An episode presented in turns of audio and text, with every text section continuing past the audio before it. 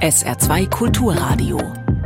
Bilanz am Mittag mit Florian Mayer. Der türkische Präsident Erdogan besucht heute Berlin und trifft sich mit Bundespräsident und Kanzler ein. Höchst umstrittener Besuch, denn laut Erdogan sind die Hamas Freiheitskämpfer und Israel ein Terrorstaat. Wir sprechen gleich mit dem Leiter des Büros der grüne-nahen Heinrich-Böll-Stiftung in Istanbul über den Besuch. Wir lassen uns außerdem kurz erklären, was bei der gestrigen Bereinigungssitzung des Haushaltsausschusses im Bundestag passiert ist. Die ging nach dem Urteil des Bundesverfassungsgerichtes, das Sondervermögen in Höhe von 60 Milliarden Euro gestrichen hat, bis in die frühen Morgenstunden. Und Luxemburgs neue Regierung wird ebenfalls Thema sein. Alles bis 13 Uhr in der Bilanz am Mittag. Herzlich willkommen. Staatsbesuche machen sicherlich nicht immer einen beliebten Termin in Berlin aus, aber so unwohl wie heute dürften sich Bundespräsident Steinmeier und Bundeskanzler Scholz wohl selten gefühlt haben beim Empfang eines Oberhauptes in Berlin. Der türkische Präsident Erdogan kommt, ein nach eigenen Aussagen Sympathisant der Hamas. Jener Terroristen, die am 7. Oktober ein barbarisches Blutbad unter feiernden Zivilisten in Israel angerichtet hatten. Der Ausgangspunkt für den wieder aufgeflammten Nahostkonflikt und den Krieg Israels in Gaza. Für Erdogan sind die Hamas keine Terroristen, sondern Freiheitskämpfer und Israel ist laut ihm ein Terrorstaat. Nicht wenige forderten auf politischer Ebene, dass der Besuch abgesagt wird. Für Berlin ist das aber offenbar keine Option. Mit dem Leiter des Büros der grüne nahen Heinrich Bell Stiftung in Istanbul, David Danilo Bartelt, konnte ich kurz vor unserer Sendung über den Besuch aus der Sicht der Türkei sprechen. Herr Bartel, der Besuch Erdogans heute in Berlin, der ist hoch umstritten hier. Keiner geht jetzt davon aus, dass Bundeskanzler Scholz und Bundespräsident Steinmeier diesen Empfang besonders herzlich gestalten werden. Wie wird denn die Staatsreise von der anderen Seite aus wahrgenommen? Wie blickt man in der Türkei darauf? Ja, der Besuch wird wahrgenommen. Der wird jetzt nicht äh, besonders hochgehängt, glaube ich, ähm, innerhalb der politischen Öffentlichkeit. Es gibt äh, konkrete Erwartungen ähm, an Deutschland, an die EU, die Erdogan begleiten. Das ist zum einen Verbesserungen beim Visa. Verfahren. Das ist ein großes Thema hier in der Türkei und das geht auch durch sozusagen alle Gesellschaftsschichten und ist auch ein parteiübergreifender Konsens, dass Deutschland Visa-Erleichterungen, wenn nicht gar Visafreiheit schaffen soll. Es ist tatsächlich so, ähm, selbst wir erleben das, wir kriegen für unsere Stipendiaten, äh, die in Deutschland an einem Programm teilnehmen sollen, keine Visa. Das gleiche gilt für Businessleute. Also das ist, ähm, das ist wirklich ein großes Problem. Und das wird er ansprechen. Dann will er Militärflugzeuge haben, Eurofighter. Und er wird sicherlich auch ansprechen das Problem mit den Zöllen, die Klima schützen sollen. Also es gibt ja diesen EU Green Deal, diesen Green Deal von der Europäischen Union und da ist eben ein Mechanismus vorgesehen, der dafür sorgen soll, Ausgleich schaffen soll für die CO2-Steuern, die ja in der EU die Unternehmen bezahlen müssen und die eben auch auf Importe von woanders her draufkommen sollen. Und da befürchten die türkischen Unternehmen, die ja ziemlich viel nach Deutschland exportieren, befürchten Wettbewerbsnachteile. Das ist ein durchaus großes Forderungspaket. Ja. Dürfte ja jetzt nicht so einfach sein, wenn man bedenkt, wie die äh, Aussagen äh, Erdogans in, in, jüngster Vergangenheit waren. Das ist ja der Grund, warum man das Ganze hier so umstritten sieht. Die Hamas sind Freiheitskämpfer, Israel ist ein Terrorstaat. Wenn Sie jetzt sagen, dass der ganze Besuch wird jetzt nicht hochgehängt in, in der Türkei, ist das Konsens, was Erdogan da gesagt hat? Nein, ich meine, Erdogan ist Erdogan und Erdogan ist ein Mensch, der ähm, rhetorisch gerne übers Ziel hinausschießt. Das hat auch Methode. Ja, er hält sich dadurch im Gespräch und setzt sich in den Köpfen fest. Das sollte man auch nicht unterschätzen. Er wird auch sicherlich diesen Standpunkt ganz selbstbewusst nochmal vertreten, zumindest die Kritik an dem israelischen Vorgehen. Da weiß er sich gestützt und getragen von der öffentlichen Meinung hier. Nicht, dass die Hamas jetzt unbedingt eine Freiheitskämpferorganisation sei aber dass die Zivilbevölkerung im Gaza massiv leidet und möglicherweise völkerrechtswidrig so massiv beschossen wird und es zu einer so hohen Zahl von zivilen Opfern, gerade Frauen und Kindern, kommt, das ist etwas, was die Öffentlichkeit hier sehr bewegt. Und Erdogan weiß auch, dass die, diese Haltung, ähm, muss man wirklich ja auch sagen, in einem überwiegenden Teil der Länder auf dieser Erde auch geteilt wird. Ja, also da geht mhm. er sozusagen mit breiter Brust. Also würden Sie sagen, er nutzt das immer wieder ganz bewusst. Er weiß ja auch, ähm, dass es ohne ihn eigentlich nicht gehen kann. Das ist ja auch ein Grund, warum es diesen Besuch heute gibt. Die Türkei ist NATO-Partner. Sie nimmt immer wieder mal Vermittlerrollen in Konflikten genau. ein. Sie hat eine starke Position, an der solche Aussagen offenbar auch dann nicht rütteln können. Also er, er, er spielt damit. Ja, und äh, weil Sie es gerade mit dem Vermitteln ansprechen, also am Anfang hat Erdogan ganz moderat reagiert nach dem 7. Oktober, ja, und hat gesagt, Zivilbevölkerung muss geschützt werden, aber hat auch gesagt, Israel hat auch ähm, durchaus das Recht, sich zu verteidigen. Und das Ganze ist erst gekippt, so zehn Tage später oder so, und zwar in dem Augenblick, das ist jetzt meine Vermutung, in dem klar wurde, dass das Vermittlerangebot, was er auch da gemacht hat, an beide Seiten, dass das beide Seiten nicht interessiert hat. Ne, man darf ja nicht vergessen, er war gerade dabei, sich mit Israel anzunähern. Er hatte Netanyahu, ich glaube, in New York getroffen, der sollte vielleicht jetzt sogar mal herkommen. Also da war gerade ein völlig gegenläufiger Prozess ähm, begonnen worden seitens Erdogans. Und äh, die Handelsbeziehungen mit Israel funktionieren auch weiterhin gut. Also seit dem 7. Oktober haben über 250 Containerschiffe hier türkische Häfen verlassen Richtung Israel. Aber ähm, die innenpolitische Haltung war eben gekippt. Ne? Also je mehr Tote ähm, im Gazastreifen zu beklagen waren, desto stärker wurde hier auch die politische Meinung gegen Israel und da ist er dann auch drauf gesprungen und das eben in der für ihn typischen übersteigernden Art. Sie haben eingangs das Forderungspaket genannt, Visa, die Eurofighter. Mit was muss er denn aus Berlin zurückkommen, dass man sagt, das war ein im Sinne der Türkei erfolgreicher Staatsbesuch? er wird nichts jetzt wirklich mitbringen. Er wird vielleicht dann darauf verweisen, dass ein Arbeitsbesuch, äh, die Unterzeichnung von Verträgen, also im Sinne von Resultaten, ist jetzt bei diesem Besuch nicht vorgesehen, der ja in erster Linie protokollarische Gründe hat. Ne? Das ist, ähm, Scholz konnte, glaube ich, nach, nach Erdogans Wiederwahl im Mai dann auch nicht anders, als ihn einzuladen. Mhm. Ähm, also da reicht schon, eingeladen ja, worden zu sein und ja, zu sagen, ich bin immer noch überall auf der Weltbühne unterwegs. Ja, und dann äh, hat er ja eben auch die Gelegenheit, ich meine, Wahlkampf, äh, da haben ja die deutschen Regularien sich verschärft, äh, richtigerweise für türkische Politiker in Deutschland. Aber wir sind nah genug dran, jedenfalls weil es hier schon ein richtiges Thema ist, an den Kommunalwahlen. Die finden Ende März nächsten Jahres statt und sind sehr wichtig, weil die alle, die zehn größten Städte werden von der Opposition gehalten hier in der Türkei. Und Erdogan möchte unbedingt mindestens Ankara und Istanbul zurückgewinnen. Und würde mich nicht wundern, wenn er dann auch noch dort auf deutschem Boden sozusagen in die Richtung auch was fallen lässt, was dann sich an die türkischen und türkischstämmigen Mitbürgerinnen und Mitbürger in Deutschland richtet, die, vor allen Dingen an die, die eben auch noch wählen dürfen dann im März. Sagt David Danilo Bartelt, Leiter des Büros der Grünen nahen Heinrich Böll Stiftung in Istanbul. Das Gespräch haben wir kurz vor der Sendung aufgezeichnet. Die Bereinigungssitzung des Bundestagshaushaltsausschusses ist als Marathonsitzung bekannt und geht grundsätzlich bis spät in die Nacht. Denn in der Sitzung müssen die Ministerien dem Ausschuss gegenüber ihre Finanzpläne verteidigen. Und die Sitzung wird dann auch gerne genutzt, um die letzten Euro noch irgendwo für Projekte zusammenzukratzen. Die gestrige Sitzung fand allerdings unter ganz anderen und kurzfristig neuen Rahmenbedingungen statt. Das Bundesverfassungsgericht in Karlsruhe hat nämlich mit seinem Urteil zum sogenannten Klima- und Transformationsfonds der Bundesregierung gerade mal 60 Milliarden Euro aus den Planungen gestrichen. Die müssen jetzt woanders herkommen. Stichwort zusammenkratzen. Entsprechend lang war die Themenliste bis heute Morgen knapp 4.30 Uhr. Viele Änderungsanträge lagen auf dem Tisch und es wurden zahlreiche Korrekturen vorgenommen, weiß Hans-Joachim Viehweger. Es kommen noch mal mehr als 32 Milliarden Euro obendrauf, insbesondere für zusätzliche Ausgaben fürs Bürgergeld und für die Aktienrente. Die wird mit 12,5 Milliarden ausgestattet. Außerdem haben die Abgeordneten einige geplante Kürzungen korrigiert. So gibt es jetzt doch wieder mehr Geld für die Jobcenter und für die Bundesfreiwilligendienste. Eine Sache wird nicht korrigiert. Trotz vieler Proteste, die Mehrwertsteuer in der Gastronomie, die steigt am 1. Januar wie geplant wieder auf 19 Prozent. Und wer jetzt ganz genau zugehört hat, der wird sich fragen, wird also doch noch mehr Geld verteilt, trotz des Urteils. Denn die Lücke von 60 Milliarden Euro ist mit der gestrigen Sitzung dann ja keineswegs geschlossen worden. Dazu nochmal Hans-Joachim Viehweger. Daran entzündet sich auch die Kritik der Opposition.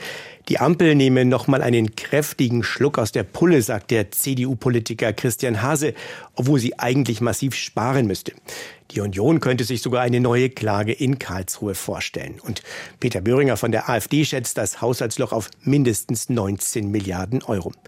Jetzt muss man eins dazu sagen, all das, was bislang beschlossen wurde, ist noch sehr, sehr vorläufig, denn über ganz wesentliche Teile des Haushalts wurde noch gar nicht abgestimmt. Die Sitzung soll nämlich am nächsten Donnerstag fortgesetzt werden. Das liegt jetzt nicht daran, dass es so spät geworden ist. Vielmehr soll es vorher noch eine Anhörung zu den Folgen des Karlsruher Urteils geben. Und dann kann sich durchaus noch mal was ändern, gerade bei dem Klima- und Transformationsfonds. Das ist ja der Fonds, in dem jetzt ganz konkret die 60 Milliarden fehlen. Und wie das ausgeglichen werden kann, da gibt es bislang fast nur Schulterzucken. Informationen zur Bereinigungssitzung des Haushaltsausschusses im Deutschen Bundestag von Hans-Joachim Viehweger. Über Jahre hat sich die Partei Die Linke mit internen Konflikten mehr mit sich selbst beschäftigt als mit tatsächlicher Politik. Ein Umstand, den wir im Saarland nur zu gut kennen. Im Bund hing das vor allem mit einer Person zusammen, Sarah Wagenknecht. Diese Zeiten sollen jetzt aber der Vergangenheit angehören. Denn Wagenknecht ist nicht mehr Teil der Linken, ist mittendrin, ihre eigene Partei zu gründen und hat dabei auch einige weitere linken Mitglieder an ihrer Seite, was wiederum zum Ende der Bundestagsfraktion geführt hat. Auf dem heute um 14 Uhr beginnenden Europa Europaparteitag in Augsburg soll ein Neustart der Partei hingelegt werden, mit einem neuen Profil und einem neuen Logo. Christopher Jenert. War es das jetzt oder geht es nochmal richtig los? Die Linkspartei wird in Augsburg über ihre Zukunft entscheiden. Jetzt, nachdem klar ist, Sarah Wagenknecht ist weg, ihre Anhänger zum Teil auch, und die Bundestagsfraktion ist deshalb Geschichte. Das könnte eine Partei mit in den Abgrund reißen.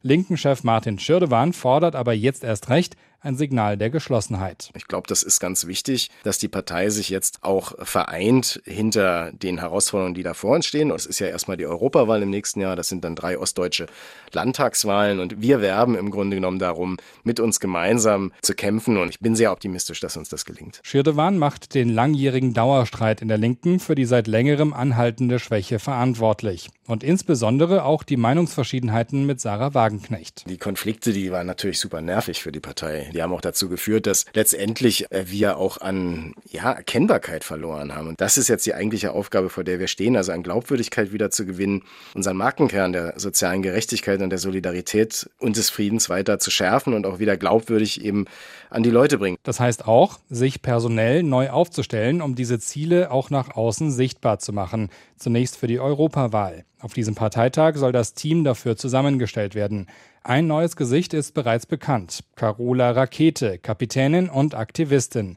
Sie setzt sich seit Jahren lautstark für Seenotrettung ein, legte sich auch mit der italienischen Regierung an. Ihr nächstes Projekt, die Linke erneuern. Die Linke ist jetzt an einem Scheidepunkt. Ich denke, dass genau der Moment ist, wo man sich an dieser Erneuerung beteiligen muss und das möchte ich machen. Interessant daran, Rakete ist nicht Mitglied der Partei und sie plant das auch nicht nachzuholen. Aber klar ist, die Personalie ist ein Signal an die Anhänger von Wagenknecht und auch an die Menschen, die man jetzt vermehrt ansprechen will. Ich persönlich denke, dass es in Deutschland nicht nur deutsche weiße Industriearbeiter gibt, sondern die Realität ist ja, dass viele Menschen, die schlecht bezahlte Jobs haben, migrantischen Hintergrund haben, im Servicebereich arbeiten und dass eine äh, moderne linke Partei alle diese Menschen vertreten muss. Und spätestens da wird deutlich, es geht auch darum, sich von Wagenknecht abzugrenzen, die sich ja immer wieder migrationskritisch gezeigt hat. Gelingt die Neuaufstellung, könnte es also bald dazu kommen, dass gleich zwei linke Parteien in Deutschland um Wähler konkurrieren.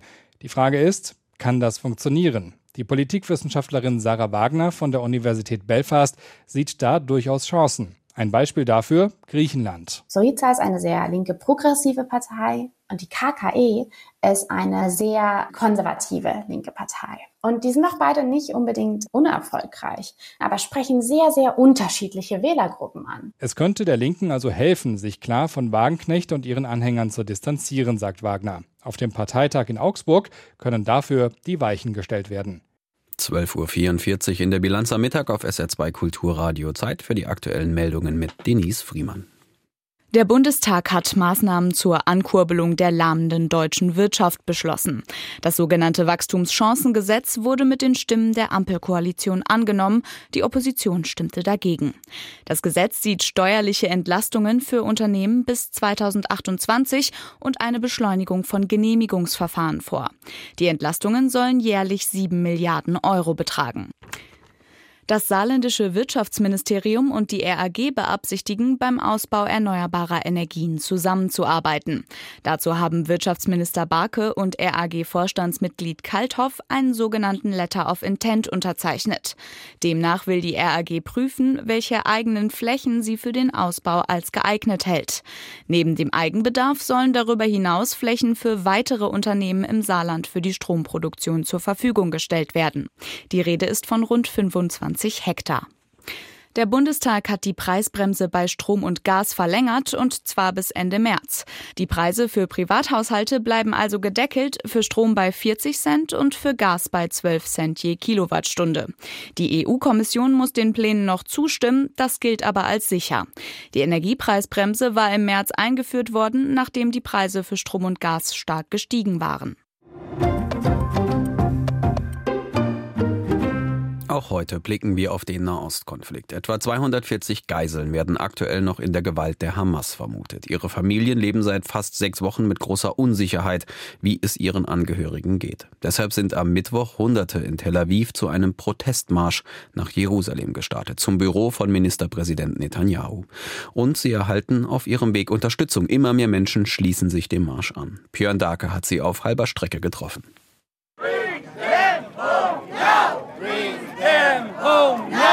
Holt sie nach Hause, jetzt, rufen sie immer wieder. Hunderte sind es in Shalavim auf halber Strecke zwischen Tel Aviv und Jerusalem. Einer von ihnen ist Ilan. Ich habe meine Stimme verloren. Ich schreie den ganzen Weg. Unser Ruf ist eine Erinnerung an die Brüderlichkeit, die alle auf die Straße gebracht hat. Und in Jerusalem wird es noch viel, viel größer sein.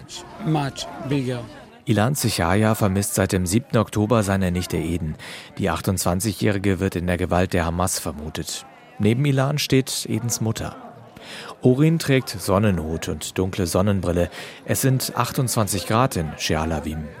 Im Park des Dorfes verteilen Freiwillige Wasser und Sandwiches. Die Familien und ihre Unterstützer stärken sich für die nächste Etappe Richtung Jerusalem. Mein Rücken schmerzt und meine Beine, aber mein Herz schmerzt noch mehr. Seit fast sechs Wochen hat sie kein Lebenszeichen ihrer Tochter gehört. Auch unterwegs schaut Orin regelmäßig aufs Smartphone, um die Nachrichten zu checken. Immer wieder gibt es Andeutungen, dass die Freilassung einiger Geiseln bevorsteht. Doch passiert ist bisher nichts.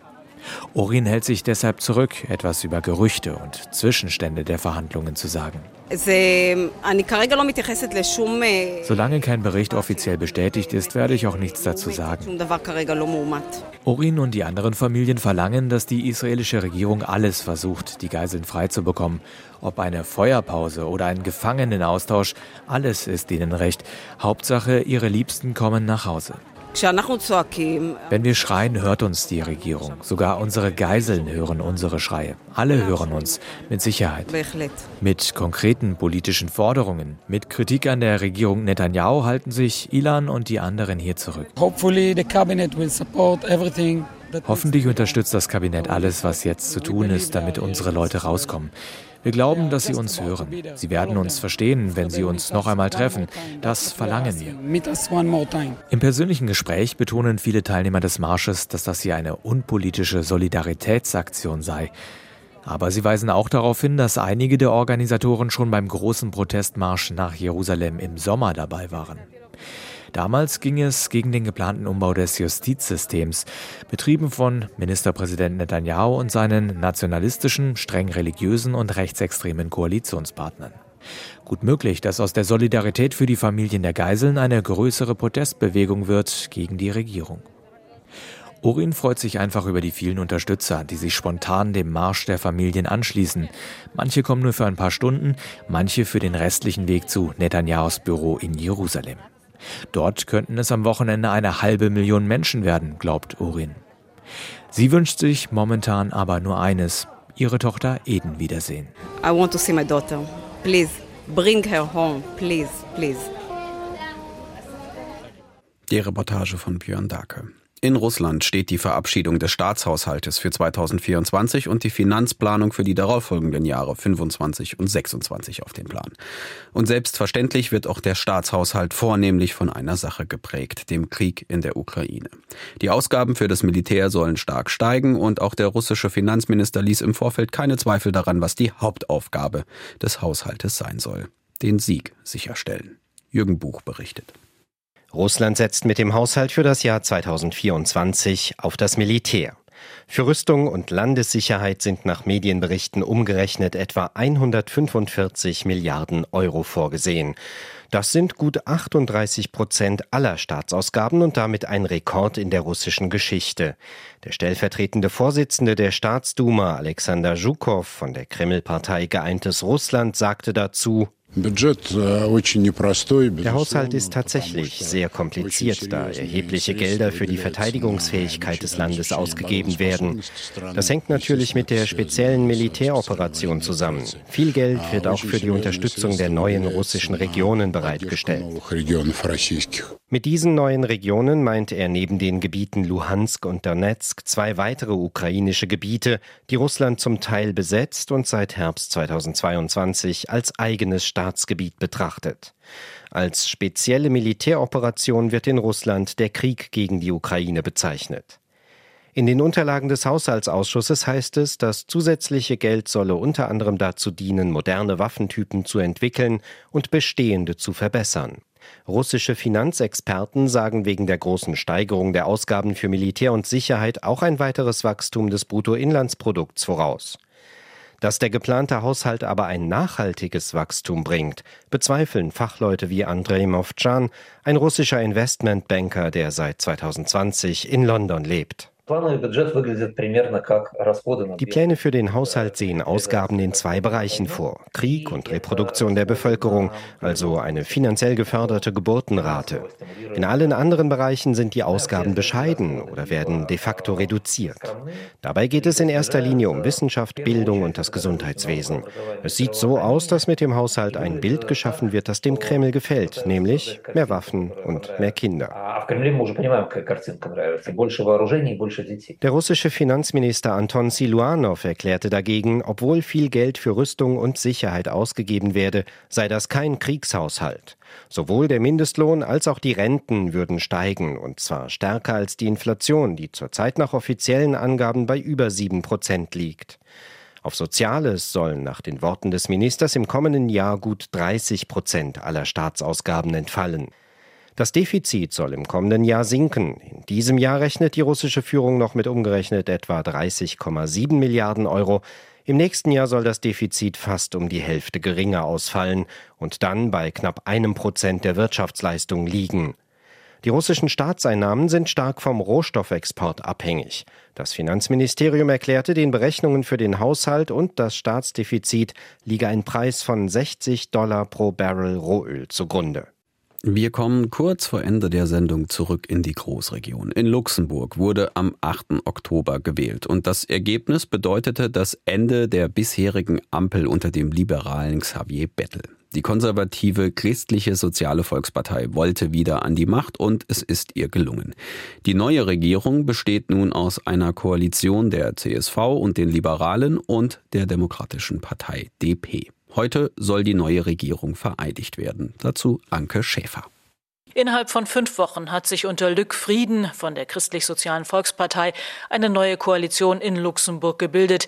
Die CSV koaliert mit der liberalen DP der Demokratischen Partei. Lück Frieden wird Premierminister. Der 60-Jährige ist kein unbekanntes Gesicht in dem kleinen, nur 660.000 Einwohner zählenden saarländischen Nachbarland. Er war früher unter anderem als Verteidigungs- oder als Finanzminister bereits Mitglied der Regierung. Immerhin hat die Christlich-Soziale Volkspartei ja über Jahrzehnte in Luxemburg regiert. Im Jahr 2013 wurde sie abgewählt. Der Wirtschaftsanwalt Lück Frieden ging in die Privatwirtschaft zurück, arbeitete unter anderem für die Deutsche Bank, war auch Präsident der Luxemburgischen Handelskammer. Jetzt ist er also wieder da in der Politik. Der Luxemburger Journalist Luc Carregari vom Investigativmagazin Reporter sagt mit Blick auf die neue Regierung. Also es ist eine sehr konservative Regierung. Die Konservativen unter Luc Frieden haben sich die Schlüsselministerien gesichert, also den Premierminister, den Finanzminister, Innenminister und Sicherheitspolitik sind alle in ihrer Hand und haben all die unbeliebten Ministerien an ihren liberalen Koalitionspartner, an den Juniorpartner weitergegeben. Großes Thema im Wahlkampf war die Wohnungskrise. Im Detail will der designierte Premierminister Luc Frieden den Koalitionsvertrag erst nächste Woche vor dem Parlament vorstellen. Aber vor der Presse sagte er bereits, La politique du logement est importante pour cette coalition. Die Wohnungspolitik ist wichtig für diese Koalition, daher haben wir sie auf mehrere Ministerien aufgeteilt. Man hätte das auch anders machen können, aber wir wollten sicher gehen, dass es sich hier um eine gemeinsame Politik der beiden Parteien handelt. Offenbar ist aber geplant, dass vor allem der neue Bildungsminister, der auch der alte ist, Claude Meisch von der liberalen DP, den Wohnungsbau im Bildungsministerium mit betreuen soll. Luc Carigari dazu. Das ist wirklich auf großes Unverständnis Missverständnis gestoßen in Luxemburg. Im Anschluss werden da zwei Ministerien zusammengelegt, die eigentlich auch nichts miteinander zu tun haben. Also da warten wir auch noch auf eine Erklärung dafür. Die neue Luxemburger Regierung hat 15 Mitglieder, davon sind nur fünf Frauen. Xavier Bettel von den Liberalen, der über zehn Jahre lang als Premierminister die nun scheidende Koalition aus Liberalen, Sozialisten und Grünen regiert hat, wird Vizepremier und Außenminister.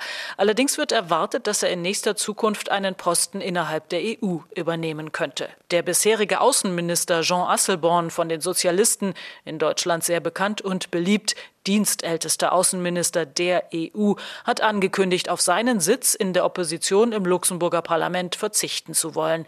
Wie wird sich nun Luxemburg unter Luc Frieden verändern? Kritiker befürchten einen konservativeren, wirtschaftsliberaleren Kurs. Aber für die Zusammenarbeit mit dem Saarland und Frankreich werden sich, so vermuten Beobachter, unter der neuen Luxemburger Regierung kaum Änderungen ergeben. Und damit sind wir bei den Wetteraussichten. Da gibt's leider auch kaum Änderungen. Es bleibt heute trüb und regnerisch. Die Temperaturen erreichen nur noch 5 bis 9 Grad. Die Nacht wird dann mutmaßlich trocken. Die Wolken lockern auf. Mancherorts bildet sich Nebel. Es kühlt nochmal ab auf bis zu 0 Grad. Insofern Achtung, es kann Bodenfrost geben. Der Samstag beginnt dann zunächst trocken. Im Verlauf kommen dann aber auch Regen und Windböen dazu. Erneut bei 5 bis 9 Grad. Und das war die Bilanz am Mittag mit Florian Mayer. Hier folgt jetzt der Blick in die internationalen Kommentare der Auslandspresse. Und danach hat Roland Kunz mit dem SR2 Nachmittag ein ganz gutes Mittel gegen einen solchen grauen, verregneten Herbsttag. Dabei viel Vergnügen. Machen Sie es gut. Tschüss. SR2 Kulturradio. Auslandspresseschau. Nach längerer Funkstille haben US-Präsident Biden und Chinas Staatschef Xi diese Woche in einem persönlichen Gespräch die Verbesserung der bilateralen Kommunikation vereinbart. Die Neue Zürcher Zeitung aus der Schweiz sieht in diesem Zusammenhang eine gute und eine schlechte Nachricht. Die gute Nachricht, die Staatspräsidenten der zwei größten Wirtschaftsnationen der Welt, Xi Jinping und Joe Biden, scheinen einen gemeinsamen Nenner gefunden zu haben. Die schlechte Nachricht, die Stabilisierung der Beziehungen, die Xi und Biden erreichten, ist fragil. Die Beziehung bleibt unberechenbar. Deutlich wurde bei dem Treffen, dass beide Präsidenten ein echtes Interesse an der Stabilität der Beziehungen haben. Xis Motivation dürfte vor allem wirtschaftlicher Natur sein. Er will die Handels- und Investitionsaktivitäten mit den USA ankurbeln. Biden verfolgt im Hinblick auf die Wahlen in einem Jahr vor allem politische Ziele. Ob die getroffenen Vereinbarungen mit konkreten Handlungen gefüllt werden oder Absichtserklärungen bleiben, wird sich zeigen. Die Washington Post aus den USA spricht von einem diplomatischen Balanceakt. Selbst wenn nur wenige formelle Vereinbarungen verkündet wurden, ist Dialog besser als Beschimpfungen und regelmäßige Kommunikation ist besser als Konflikt. Entscheidend ist, dass Biden die Idee einer Entkoppelung der amerikanischen und chinesischen Wirtschaft verwarf, was angesichts bestehender Verflechtung beider Volkswirtschaften ebenso schwierig wie wirtschaftlich schmerzhaft gewesen wäre. Präsident Biden hat recht, wenn er eine robuste diplomatische und wirtschaftliche Zusammenarbeit mit der Volksrepublik anstrebt. Der Umgang mit China ist ein heikler Balanceakt, doch eine Neuausrichtung der Beziehungen, die auf der Realität beruht, wird die Welt ein Stück sicherer machen. Die englische Financial Times nennt das Treffen ermutigend. Die Wiederaufnahme der militärischen Kommunikation zwischen den beiden Seiten ist ein erster Schritt zur Wiederherstellung des Vertrauens. Es gibt Möglichkeiten, auf diesen Fortschritten aufzubauen, indem man sich um eine weitere Zusammenarbeit in der Klimapolitik sowie um die Eindämmung regionaler Konflikte bemüht. Erneute Spannungen sind möglicherweise unvermeidlich. Doch das Treffen zwischen Biden und Xi war ein ermutigendes Zeichen dafür, dass beide Seiten versuchen, die Beziehung Beziehungen trotz ihrer sich verschärfenden Rivalität in den Griff zu bekommen. Das waren Auszüge aus Kommentaren der internationalen Presse, zusammengestellt von Claudia Drews.